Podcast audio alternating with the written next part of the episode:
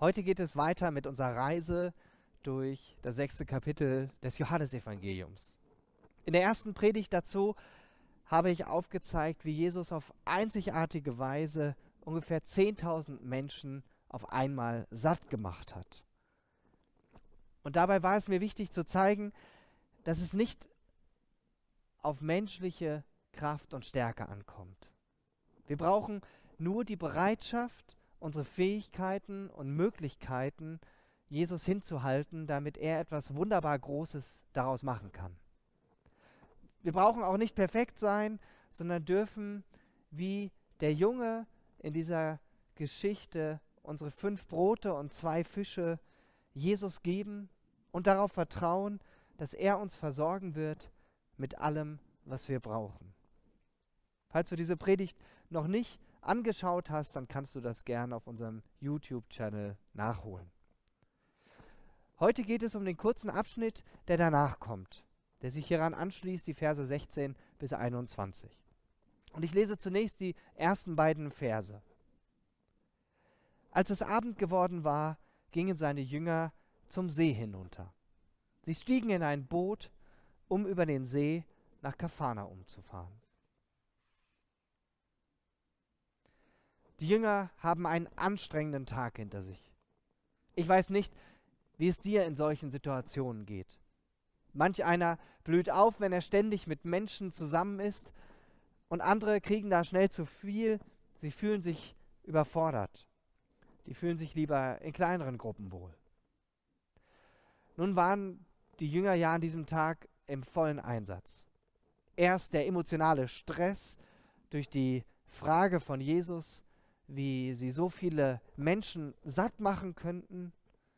Und dann geschah dieses Wunder und sie können auf einmal aus dem vollen schöpfen, verteilen Brot und Fisch an so viele Menschen. Das Aufsammeln der Reste, das hat ihnen auch nochmal Kraft abverlangt, zwölf Körbe voll zu sammeln. Ganz zu schweigen von den vielen Gesprächen, die sie zwischendurch mit den vielen Menschen geführt haben werden. So machen sie sich am Abend wohlverdientermaßen auf den Heimweg. In Kapharnaum oder Kapernaum, wie das manchmal auch übersetzt wird, haben sie eine Bleibe, ein Haus. Sie gehen den Berg hinunter ans Ufer, um mit dem Schiff zurückzufahren. Jesus hatte sich vorher in die andere Richtung zurückgezogen, er war weiter auf den Berg gestiegen, um dort ganz für sich allein zu sein. Hier erfahren wir nichts weiter von einer Absprache zwischen den Jüngern und Jesus. Die Begebenheit ist in zwei anderen der Evangelien auch überliefert, aber mit anderen Schwerpunkten und mit mehr Details. In Matthäus 14, 22 und 23 erfahren wir zum Beispiel, dass Jesus seine Jünger förmlich dazu genötigt hat, mit dem Boot zurückzufahren. Er selbst wollte zunächst noch dort die Menschen verabschieden und sich dann auf den Berg zurückziehen, um dort allein zu sein. Die Jünger waren sicher froh. Ein Bett, ihr Nachtlager, das schien in greifbarer Nähe zu sein. Sie mussten zwar noch ein paar Kilometer rudern, aber das waren sie ja gewohnt. Wie sieht das gerade bei uns aus? Bei dir? Bei mir?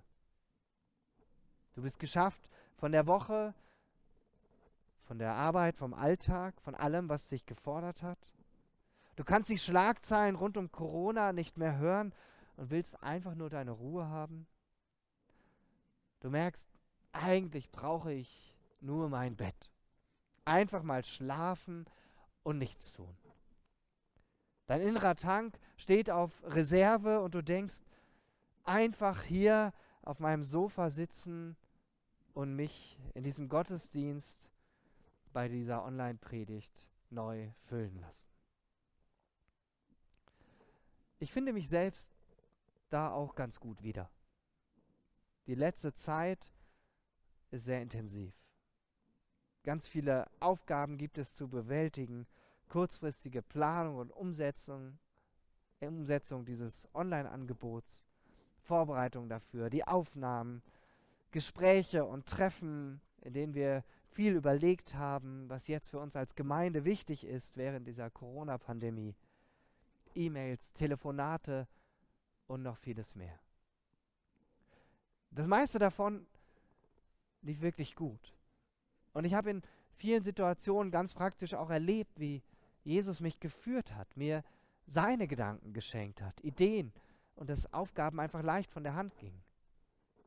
Aber ich merke auch bei mir, wie das an meinen Kräften zehrt. Und ich freue mich auch auf die Zeiten, wo ich einfach bei meiner Familie sein kann und keine Aufgabe erfüllen brauche. Ich lese weiter, die Verse 17 bis 19. Es wurde Nacht und Jesus war immer noch nicht zu ihnen gekommen. Das Wetter war sehr stürmisch und das Wasser schlug hohe Wellen. Die Jünger hatten eine Strecke von etwa fünf Kilometern zurückgelegt. Wow, da rudern die Jünger und die Dunkelheit bricht hinein. Das Wetter schlägt um und die Wellen machen den Jüngern zu schaffen. Keine leichte Aufgabe. Erst recht nicht, wenn man eigentlich keine Kraft mehr hat zum Rudern. Nun müssen die Jünger nach diesem anstrengenden Tag auch noch gegen die Wellen ankämpfen. Gut, irgendwie müssen sie ja ihr Boot wieder zurückbringen. Es dort am Ufer liegen zu lassen und nach, zu Fuß nach Hause zu gehen, wäre keine Option gewesen. Wie ist es bei uns? Welche Stürme toben gerade in dir? Was treibt dich um? Wo kämpfst du gerade gefühlt gegen dunkle, hohe, hohe Wellen an?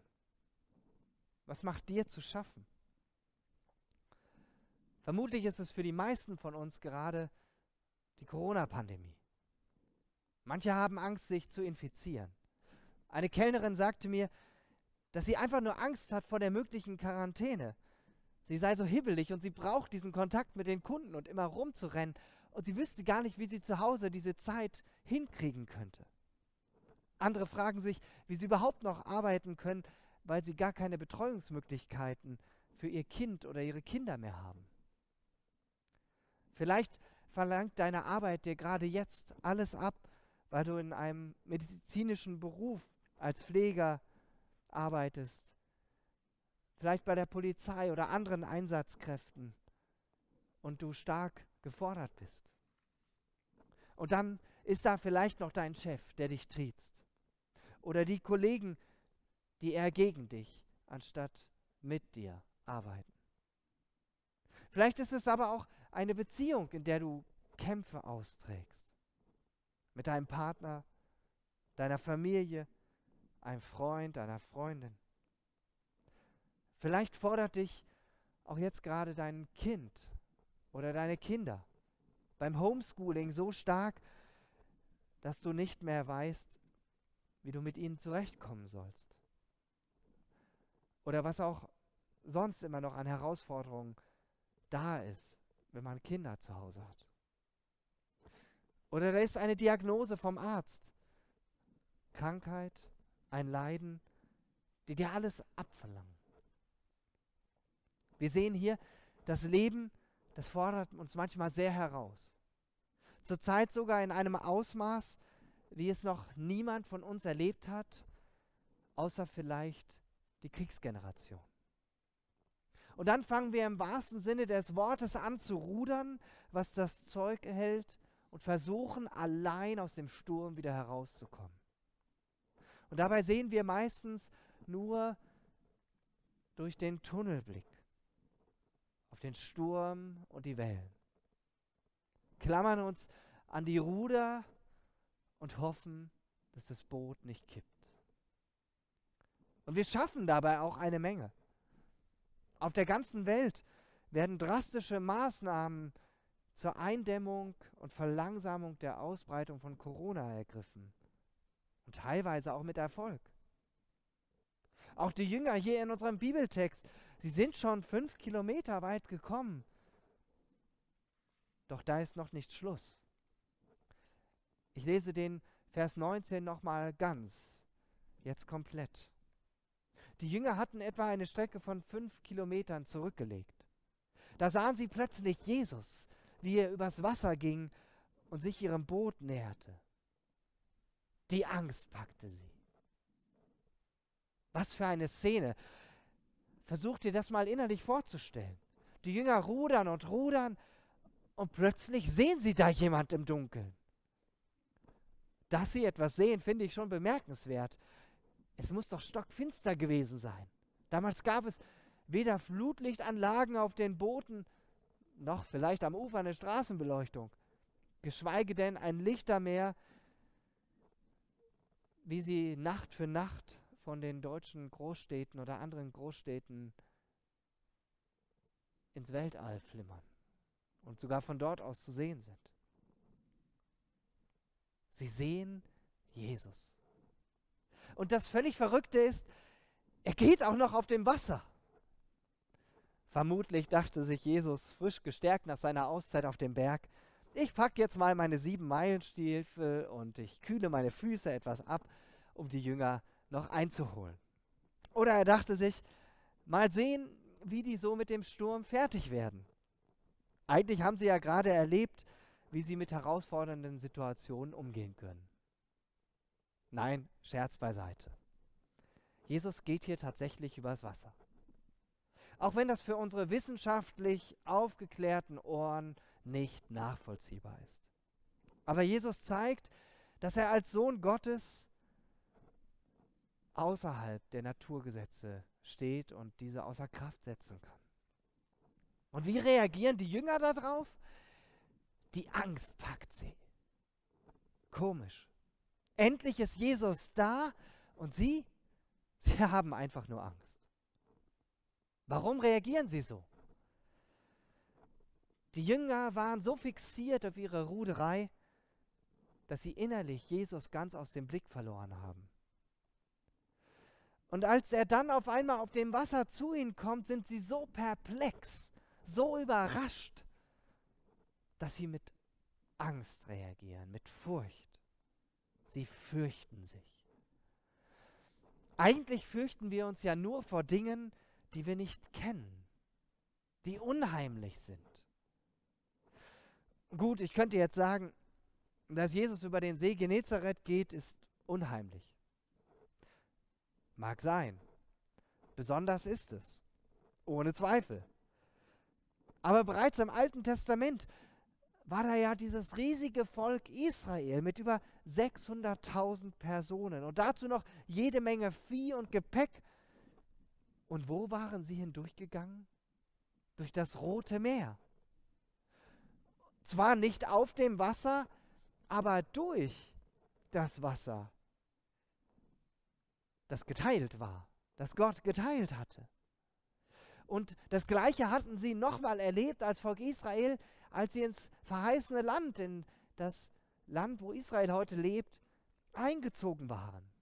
Die Träger der Bundeslade, diesem Zeichen der Gegenwart Gottes, die stellten sich mit der Bundeslade in den Fluss Jordan und dieser Fluss staute sich oberhalb und floss nach unten ab sodass sie trockenen Fußes hindurchziehen konnten.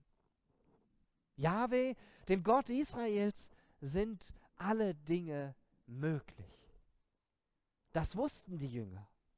Sie kannten schließlich ja auch das Alte Testament. Aber jetzt fürchteten sie sich, als sie Jesus sahen.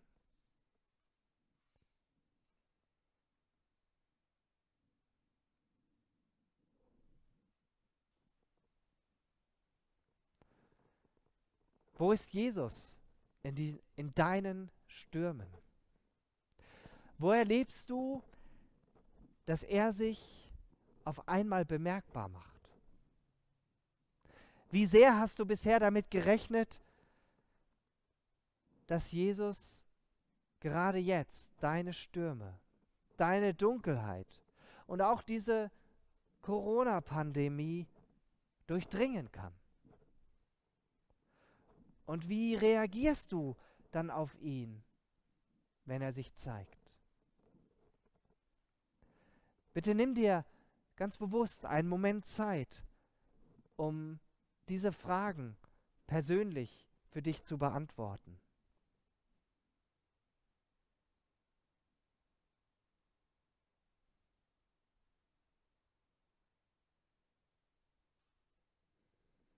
Wie reagiert Jesus auf die Furcht der Jünger? Ich lese Vers 20. Aber Jesus sagte, habt keine Angst, ich bin's. Sie wollten ihn zu sich ins Boot nehmen, aber da waren sie auch schon am Ufer, dort, wo sie hin wollten. Das ist mir wieder ein Wow wert. Jesus und Gott der Vater sind eins.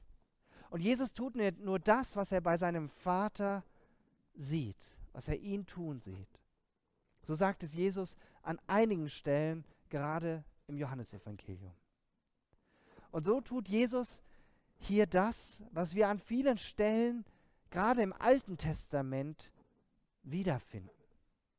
Er sagt ihnen, ego eimi, me phobeiste, heißt es hier im Griechischen.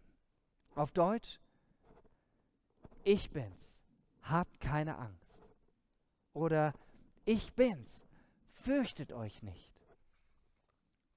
An fast jeder Stelle, wo Menschen die Begegnung mit Gott oder einem Engel haben, finden wir diese tröstende Aussage fürchtet euch nicht, fürchte dich nicht. Bereits im Hebräischen taucht das ganz oft auf. Da heißt es Altira. Ob bei Gideon, den Gott durch einen Engel beruft, um das Volk Israel von den Midianitern zu befreien, oder im Neuen Testament bei Maria, der, durch, der von einem Engel angekündigt wird, dass sie Jesus, den Sohn Gottes, zur Welt bringen wird. Und an noch ganz vielen anderen Stellen finden wir immer wieder dieses Fürchte dich nicht. Was für ein tröstender, kraftvoller Zuspruch durch Jesus selbst. Fürchtet euch nicht, ich bin's. Und hier klingt rein sprachlich schon der Selbstanspruch Jesu ganz deutlich hervor. Ich bin Gottes Sohn sagt Jesus damit. Er sagt, ich bin der ich bin. Mit ich bin hatte Gott sich selbst Mose vorgestellt. Nachzulesen in 2. Mose 3, Vers 15. Der Gottesname Yahweh bedeutet, ich bin, der ich bin. Oder ich werde sein, der ich sein werde. Es kann auch heißen, ich bin da. Oder ich bin schon da. Die Jünger sind in Not und erleben hautnah den Ich bin schon da. Das haben die Jünger nicht nur damals so erlebt. So erleben das auch heute ganz viele Menschen, die mit diesem Jesus unterwegs sind. Wir können die Tatsache nicht leugnen, dass das Leben in dieser Welt davon bestimmt ist, dass wir Stürme haben und dass wir Finsternis erleben. Die aktuelle Jahreslosung aus Markus 9, Vers 24 drückt dieses Spannungsfeld sehr schön aus, in dem auch jeder Gläubige steht.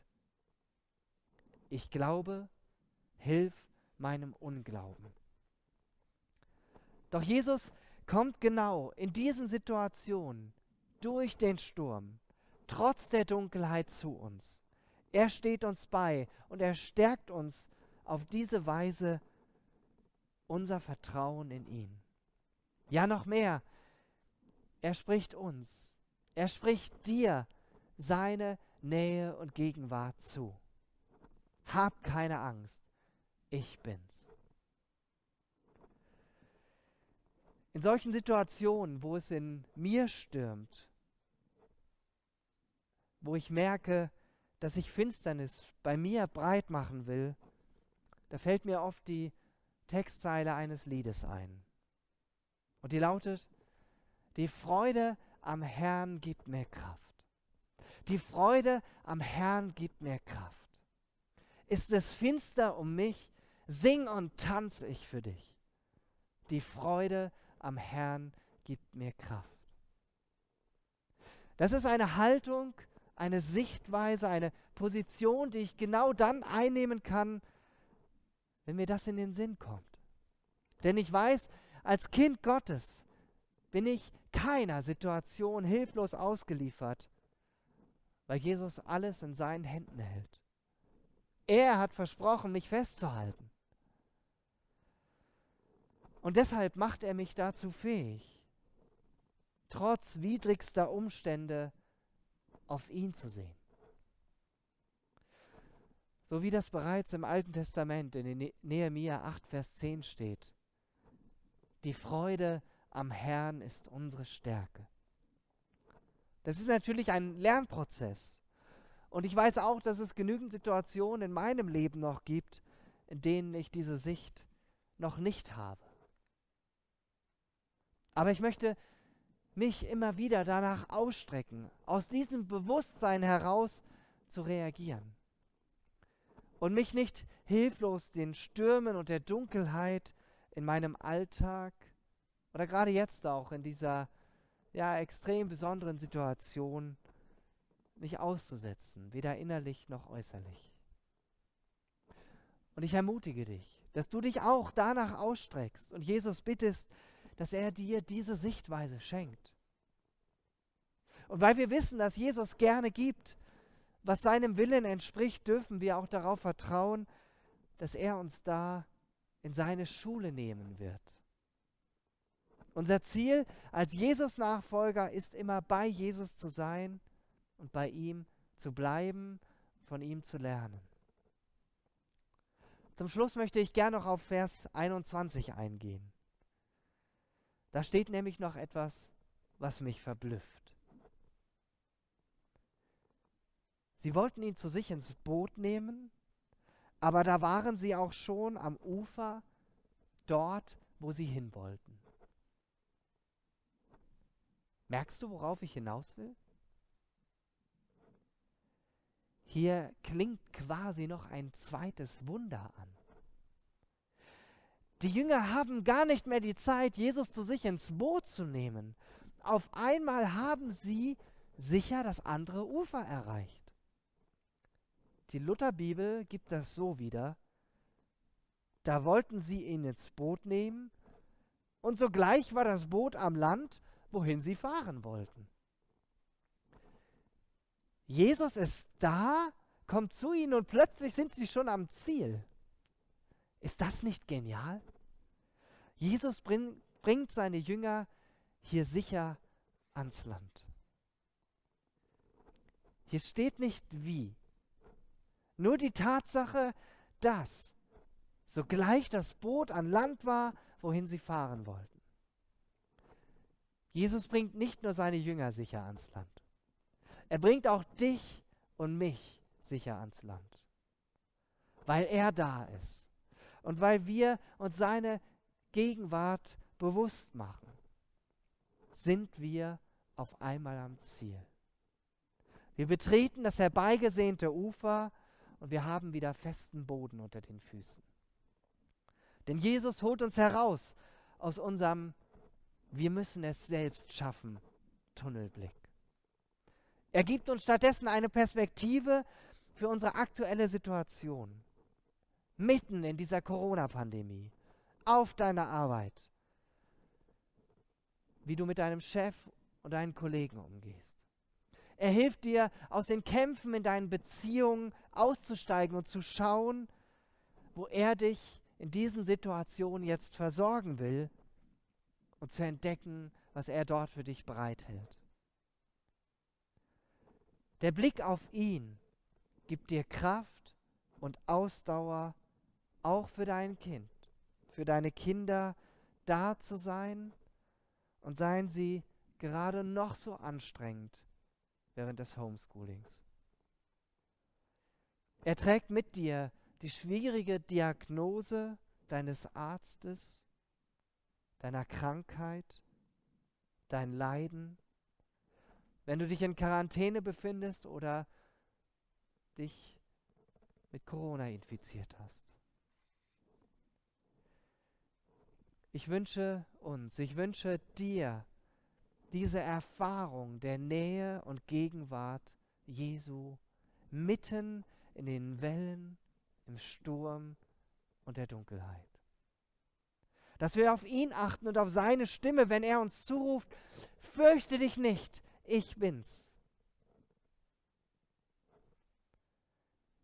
Wie Eltern ihren Kindern, die nachts aufwachen und schlecht geträumt hatten, ihnen gut zuzureden und zu sagen, es ist alles gut. Ich bin da. Du kannst ruhig weiterschlafen. Ich ende mit einem Zitat von Arne Kopfermann, dessen minderjährige Tochter vor ein paar Jahren bei einem Autounfall ums Leben gekommen ist. Er ist selber Christ und er schrieb vor einiger Zeit, der Glauben ist ein Muskel und Geschenk. Ein Geschenk bekommt man, ohne es zu verdienen. Muskeln trainiert man, um sie zu stärken. Genauso ist es mit dem Glauben. Man bekommt ihn geschenkt. Aber wer den Glauben täglich einübt und gewohnt ist, Gott als Realität in seinem Leben zu erwarten, ist in Krisensituationen im Vorteil.